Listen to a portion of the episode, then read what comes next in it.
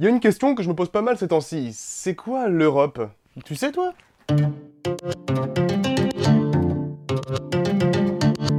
Avis de recherche. Quelle est votre Europe? J'aimerais aborder avec vous un sujet qui nous passionne tous et toutes, françaises, français, l'Europe. Le 28 septembre, c'est la nuit européenne des chercheurs. Ouais, parce que l'Union Européenne ne déconne pas avec le coulis de tomate, messieurs dames. Les Radio Campus se mobilisent et vous racontent les histoires de scientifiques, des parcours qui résonnent avec vos idées sur l'Europe. Grégoire Courtine est un jeune chercheur bourguignon après des études à Marseille. Il travaille à Milan, Los Angeles, Zurich, puis Lausanne. Bref, un chercheur international. My name is Grégoire Courtine. I'm a neuroscientist and I work with spinal cord injury. But today, I not only would like to tell you the scientific story, but also the human journey that led my team to develop an intervention that restore voluntary control of locomotion. Il travaille sur le projet Rewalk. Les rats sont au centre de son projet. Dis, Cortex, tu veux faire quoi cette nuit? La même chose que chaque nuit, Minus. Tenter de conquérir le monde. C'est Minus et Cortex. L'objectif de son travail est de faire remarcher des rats par une stimulation électrique. Et voyez, grâce à ce procédé, les rats paraplégiques peuvent marcher. Hmm, intéressant, mais vous voyez Grégoire, je doute de l'efficacité de ce procédé. Pourquoi? Vous ne trouverez jamais un rat qui acceptera de financer cette étude. Ils ne sont pas très sensibilisés à la recherche autour de la paraplégie. Mais l'idée est de tester cela sur l'homme. Ah oui, bien sûr, je, je plaisantais. Le projet Rewalk est un véritable projet européen dont le but, à terme, est de faire remarcher des personnes paraplégiques.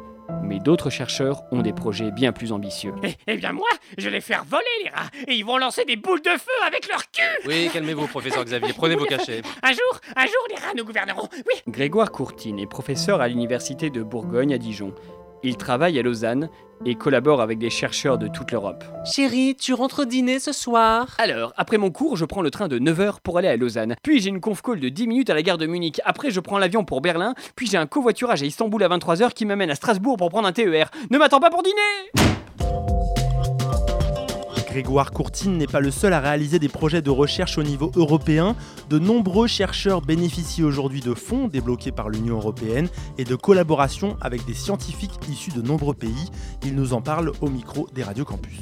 Dans la recherche, là, je suis amenée plus à travailler puisque on a monté un projet et on est impliqué dans un projet européen divers impacts. Et donc, on travaille avec, euh, si je me souviens bien, on doit être 20 euh, ou 30 partenaires euh, européens. Et l'idée étant un petit peu de, d'analyser les expériences de diversification en agriculture à travers ces différents pays, voir quels ont été les facteurs de, de réussite pour euh, en tirer des, des leçons pour euh, les décisions euh, en termes de politique publique. Moi personnellement, je suis impliqué dans un programme financé sur des fonds européens qui s'appelle Progrès Live et qui a pour objectif en fait de travailler sur l'autonomie en protéines des systèmes d'élevage pour minimiser en fait les importations, notamment de soja d'Amérique du Sud, afin que les producteurs puissent être indépendants et, réduire finalement leur charge euh, d'un point de vue économique sur leur exploitation. C'est réellement en fait des politiques européennes. Euh, c'est-à-dire que c'est pas un État seul en fait euh, qui peut amener en fait à avoir une politique qui est en lien avec, avec notre monde globalisé mais réellement une fédération en fait des forces. Nous travaillons avec des partenaires, euh, des partenaires européens, mais avec une politique quand même qui est globale et qui est orientée vers un même objectif. Pour aborder un problème, souvent il faut, ils font des arguments et des contre-arguments. Donc avoir des collègues qui pensent pas forcément la même chose que vous, c'est très très bien. La mixité, c'est ça qui est important. Différentes personnes, différentes ethnies, différents langages, différentes façons de voir les choses. Donc tenir compte de, tous les avantages des différentes nations qui constituent l'Europe, c'est vraiment une utopie de montrer aux yeux de, des, autres que ce modèle-là fonctionne. Ce qui est cool, c'est que voilà, il y a des points sur lesquels euh, ça amène à des débats en fait. Tu vois, il y a des pays qui vont pas être dans les mêmes cultures, qui n'ont pas les mêmes façons de penser, de d'agir dans la vie de tous les jours, tu vois. Et ce qui est bien, c'est qu'on va pouvoir réussir, euh, même sur, euh, avec des pays qui sont pas d'accord dans l'Europe, tu vois. On va réussir à trouver un point commun, un point d'accord, on va dire. Peser le pour et le contre, en gros, ça amène à plus de réflexion, je pense. Je pense. c'est compliqué, c'est une grande question en vérité. Je pourrais parler 4 heures là-dessus.